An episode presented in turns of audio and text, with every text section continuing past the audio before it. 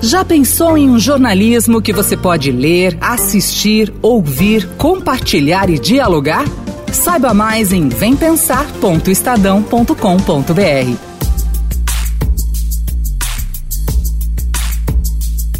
Nos últimos meses, temos observado uma tentativa de partidos de esquerda de formarem uma frente ampla contra Jair Bolsonaro nas eleições presidenciais de 2022. O ideal para mim seria que a gente construísse uma frente orgânica, sabe, em que os partidos obedecessem uma certa direção para que a gente pudesse criar um bloco de esquerda muito forte aqui nesse país inclusive com nome, um nome frente ampla, não era o nome PT, não era o nome PCdoB, não era o nome é, eh, PSB. Apesar das primeiras articulações, ainda é muito incerto contar com uma união da ala mais progressista. O povo dessa nação falou. Eles nos deram uma vitória clara, uma vitória convincente. A eleição de Joe Biden nos Estados Unidos mostrou que, a despeito da polarização, o caminho da moderação ainda encontra respaldo na sociedade. Mas a lógica também valeria para o Brasil? Nos bastidores da política, é possível dizer que sim, uma possível aliança estaria sendo costurada por ex-integrantes do governo Bolsonaro, como Luiz Henrique Mandetta. 2022 vem aí. Nós estamos vivendo uma polarização que me parece que não tem volta. Né? Parece que ela, ela é o PT falando vote em mim senão o Bolsonaro fica. E o Bolsonaro fala vote em mim senão o PT volta. E eles querem levar novamente o eleitor brasileiro para dentro dessa escolha com um tudo ou nada entre os dois. Eles querem ficar nessa polarização. Então eles se nutrem. O que eu entendo é que há de haver massa crítica que não quer ficar nessa polarização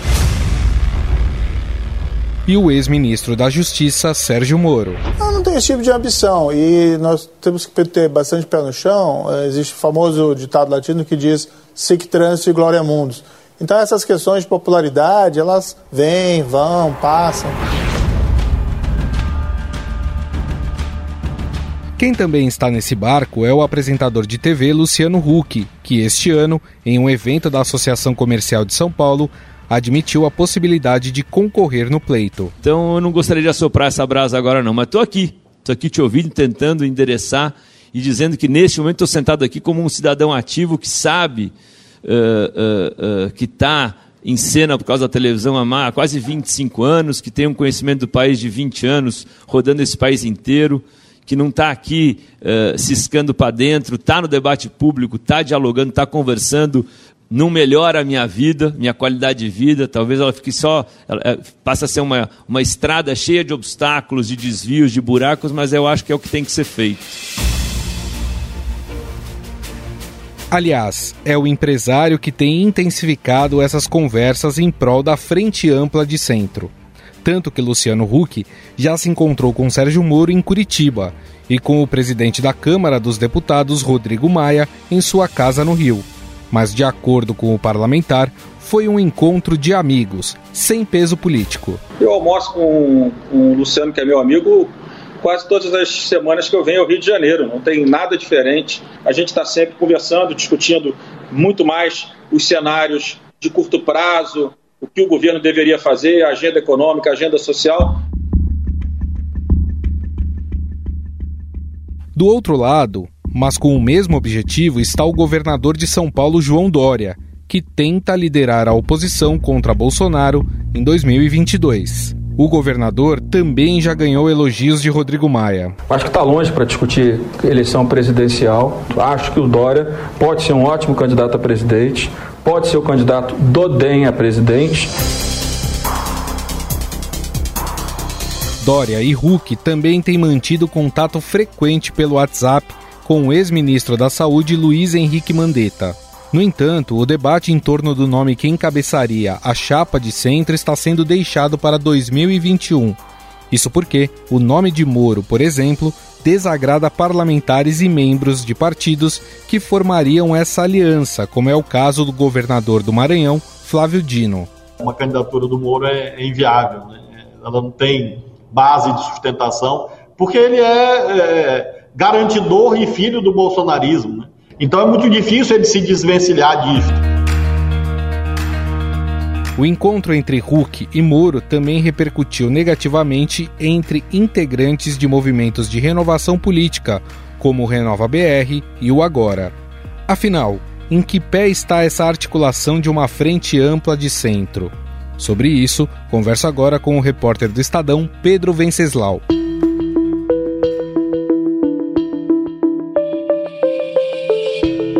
Tudo bem, Pedro? Tudo bem, Gustavo. Pedro, queria que você explicasse um pouco para a gente como é que se deu ou como está dando essa união é, de centro para combater o bolsonarismo em 2022. Quem está encabeçando essa frente ampla? Esse é o grande dilema. Quem está encabeçando? Porque a gente, no momento, tem, assiste uma movimentação bem intencionada de vários quadros da política brasileira que se dizem de centro, que ficaram muito entusiasmados com a vitória do Joe Biden nos Estados Unidos, é, e agora percebem, avaliam que o Brasil abriu um terreno, um campo, para fazer uma, uma movimentação parecida e, e começar desde já a construir uma frente contra o Bolsonaro. Uma frente meio precipitada, a gente ainda está na reta final da eleição municipal. A grande questão é que essas conversas elas estão ocorrendo entre players que, teoricamente, são pré-candidatos a presidente da República. É muito difícil, por exemplo, que o João Dória, ou Luciano Huck, ou o Sérgio Moro abram mão de eles serem o, de, de serem o candidato a presidente da República para ser candidato a vice de alguém. Né? Tudo isso começou com uma conversa é, do Luciano Huck em Curitiba com o Sérgio Moro, os dois já se conheciam, já tinham conversado algumas vezes, se encontraram no Fórum de Davos. E aí o Luciano Huck foi até Curitiba para um almoço é, com o Sérgio Moro. Conversaram sobre cenários, a conversa entrou tarde, tarde adentro e ficou combinado que eles mais para frente manteriam esse contato, essa, essa conversa, pensando na construção de um projeto de poder para 2022. O João Dória, por sua vez, que já é autodeclarado pré-candidato a presidente da República em 2022 pelo PSTB, também recebeu na sua residência em São Paulo o ex-ministro Sérgio Moro. É, os dois passaram também um longo tempo conversando, conversando sobre cenários, com a mesma intenção, com a intenção de criar um ambiente para a formação de uma frente ampla. O ex-ministro Mandetta da Saúde, que rompeu com Bolsonaro, também tem participado dessas conversas. Agora, isso ainda é, muito, é um movimento muito incipiente, tem muita água para rolar ainda, mas já mostra claramente a intenção de criar uma frente para, em 2021, começar a discutir a eleição presidencial de 2022.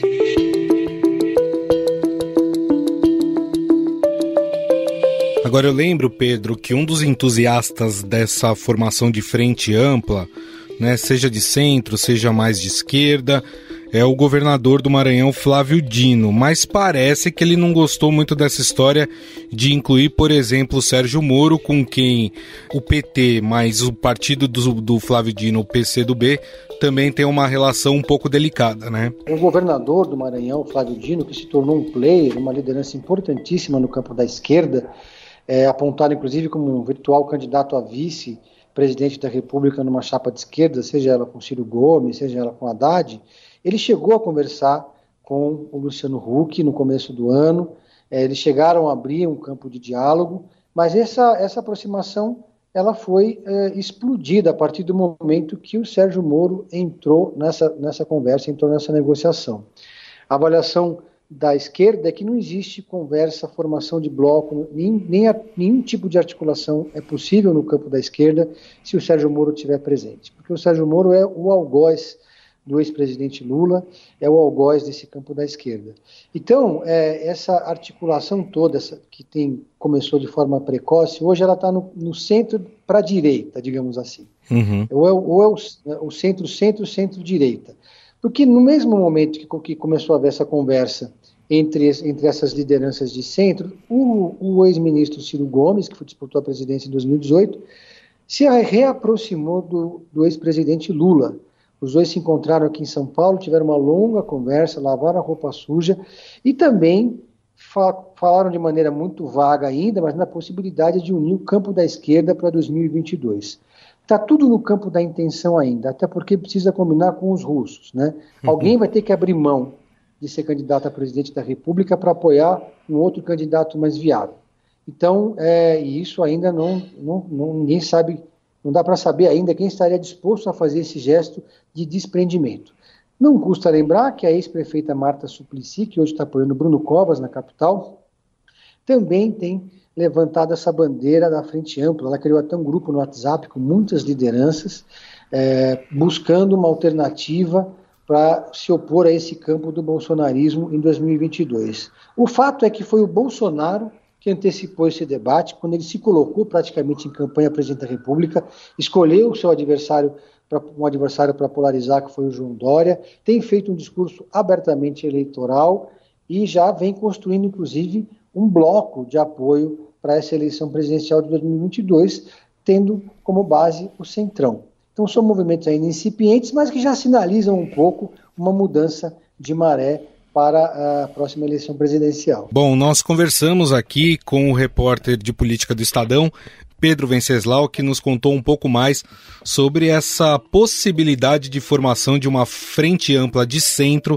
encabeçada aí principalmente pelo apresentador Luciano Huck e pelo governador de São Paulo, João Dória. Pedro, gostaria mais uma vez de te agradecer. Muito obrigado, viu? Valeu, um abraço.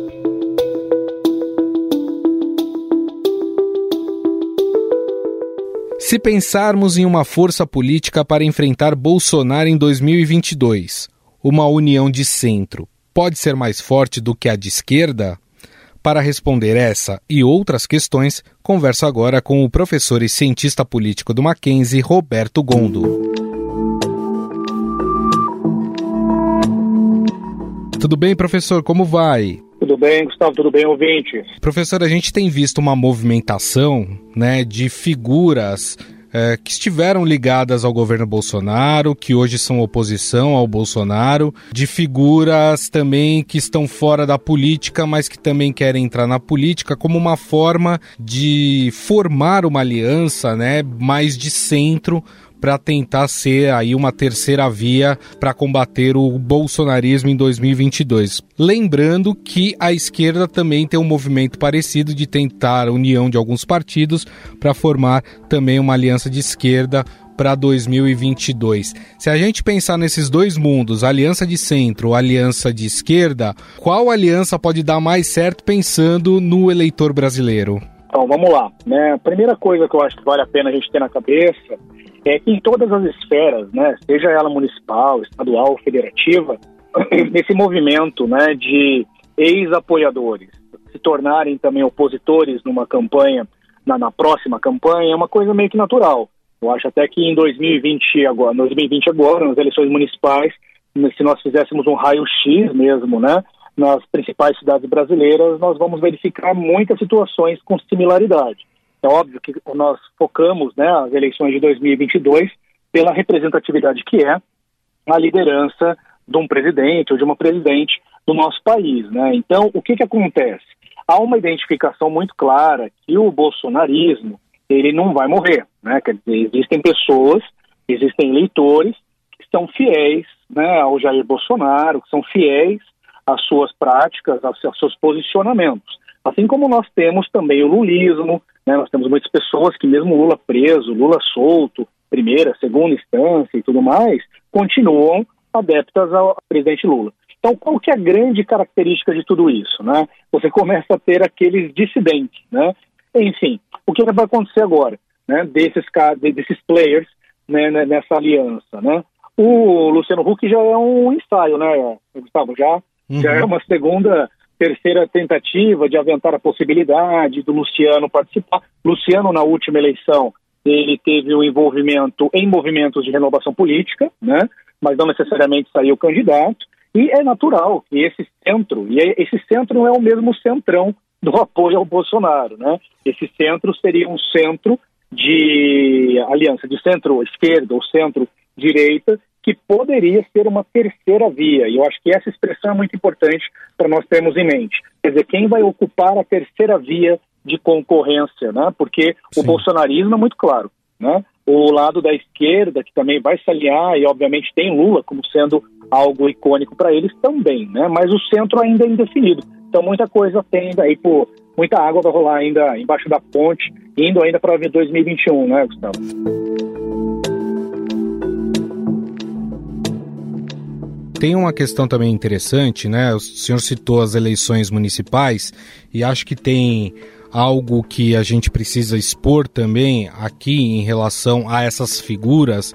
Claro que isso a gente está se baseando nas pesquisas que estão saindo, né? Porque a eleição mesmo só no dia 15, mas a gente percebe em alguns lugares que candidatos que são apoiados por figuras como Lula, Jair Bolsonaro, não têm tido um desempenho esperado por causa desses apoios. Ao mesmo tempo, o que eu queria perguntar para o senhor é: essas novas figuras que começam a aparecer para a política pensando em 2022.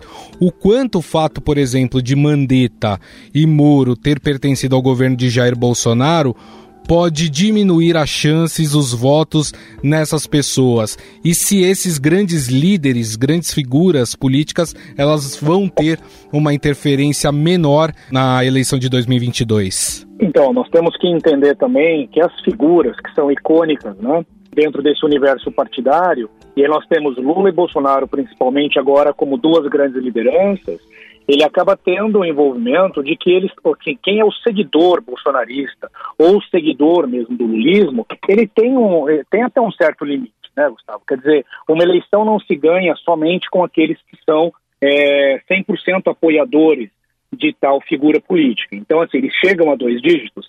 Chegam, mas não dois dígitos que seja suficiente para um segundo turno ou até para uma vitória. Então, tanto Bolsonaro como Lula, que não pode ser candidato agora, mas os seus apoiadores precisam encontrar meios de é, conseguir que esse apoio, né, que venham agregados para isso. É óbvio que essa frente do Mandetta e do Moro, que participaram do governo, né, existe, mas eles também alegam, né, de forma muito clara, que eles fizeram uma ruptura com o governo. Né? E existem dissidentes mesmo do apoio do Bolsonaro.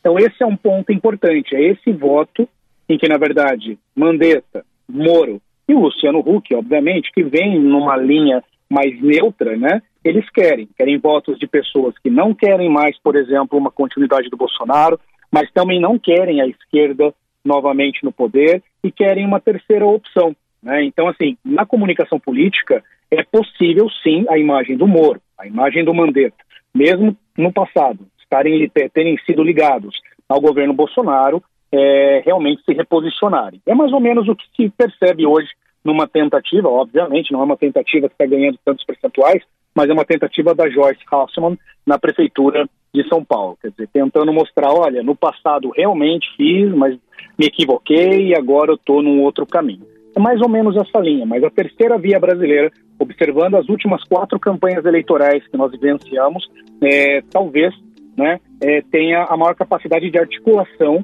né, de nomes, né, de nomes representativos, é, pelo menos dois anos antes da, do pleito por si só. Né? Então acho que nós vamos ter aí boas novidades dentro desse fator competitivo que eu acho que é super positivo para a democracia. Né?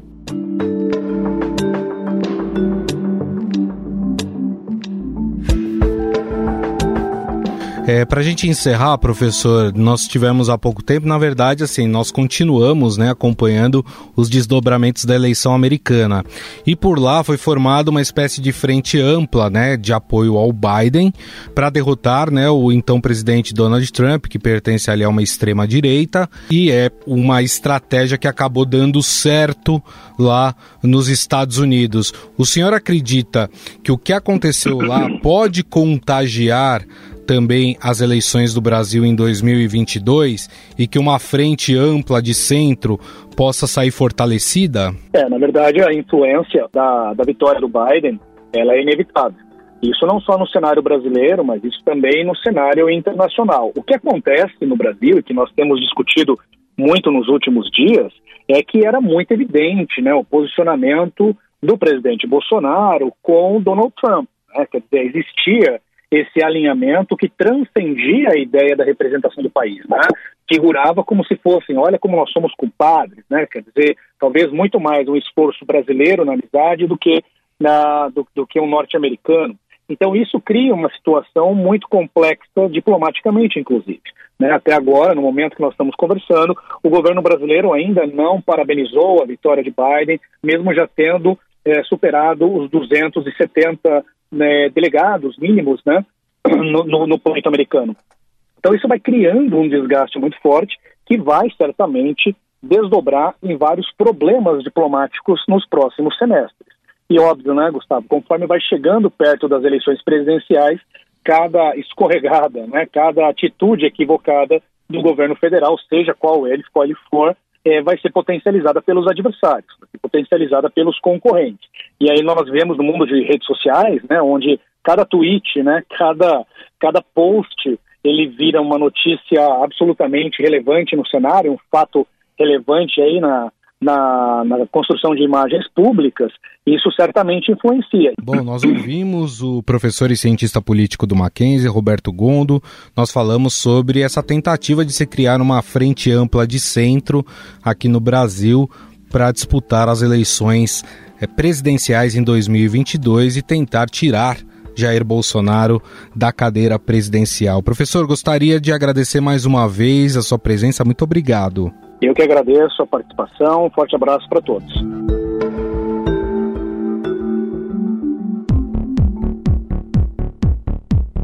Estadão Notícias. O Estadão Notícias desta quarta-feira vai ficando por aqui. Contou com apresentação e produção minha, Gustavo Lopes, produção de Bárbara Rubira e montagem de Moacir Biasi. O editor do núcleo de áudio do Estadão é Emanuel Bonfim e o diretor de jornalismo do Grupo Estado é João Fábio Caminoto. Mande seu comentário e sugestão para o e-mail podcast@estadão.com. Um abraço e até mais. Estadão Notícias.